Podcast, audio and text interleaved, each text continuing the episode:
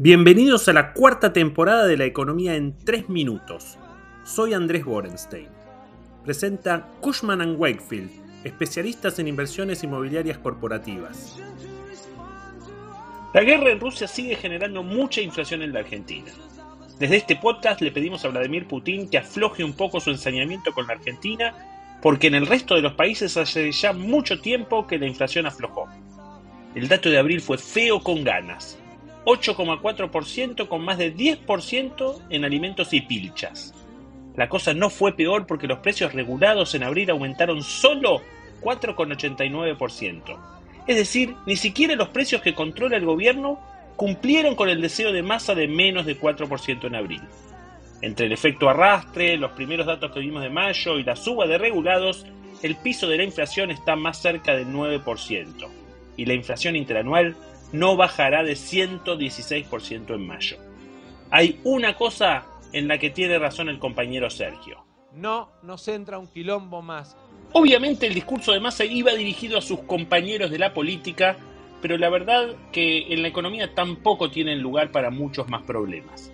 A esta altura del partido la verdad es que con este gobierno no hay mucho que se pueda hacer.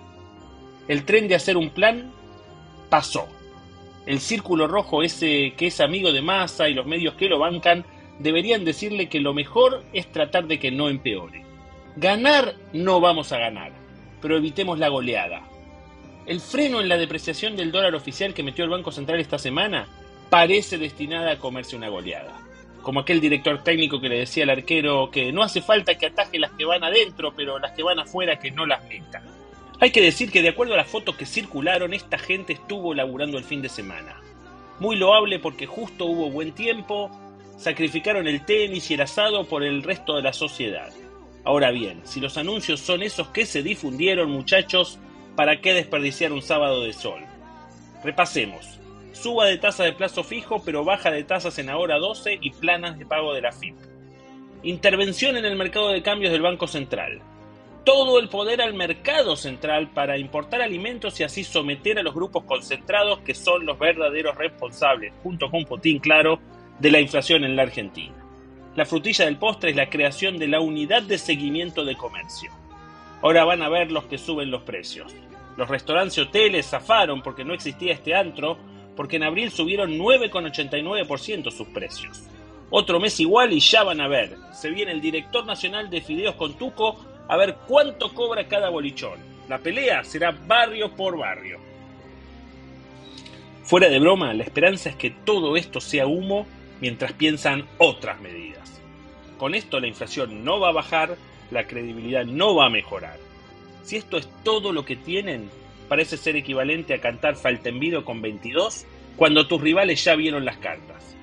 Hubiera pensado que Massa y Alberto eran mejores jugadores de truco, yo sé que el Presi es profesor de Derecho Penal, pero tenía pinta de buen truquero. Lo de la importación de alimentos y los controles no resisten el menor análisis. Pero vale la pregunta, ¿con qué dólares van a importar los alimentos? Lo mismo vale para el manejo férreo del mercado de cambios, si no tienen dólares para nada. También suspenden las medidas antidumping, es decir, el dumping está bien a veces y está mal otras veces.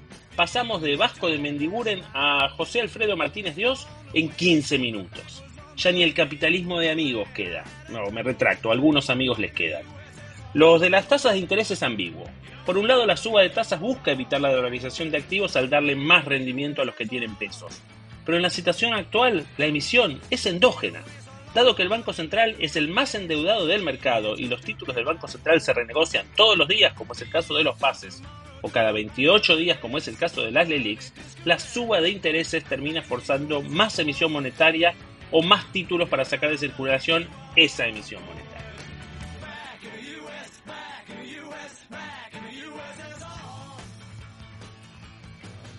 Esta semana, para variar, viene movidita.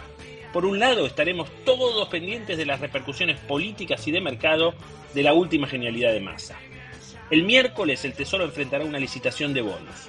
En términos de indicadores se vienen los precios mayoristas, la canasta básica que sirve para medir la pobreza y los datos de comercio exterior de abril. Hasta la semana que viene.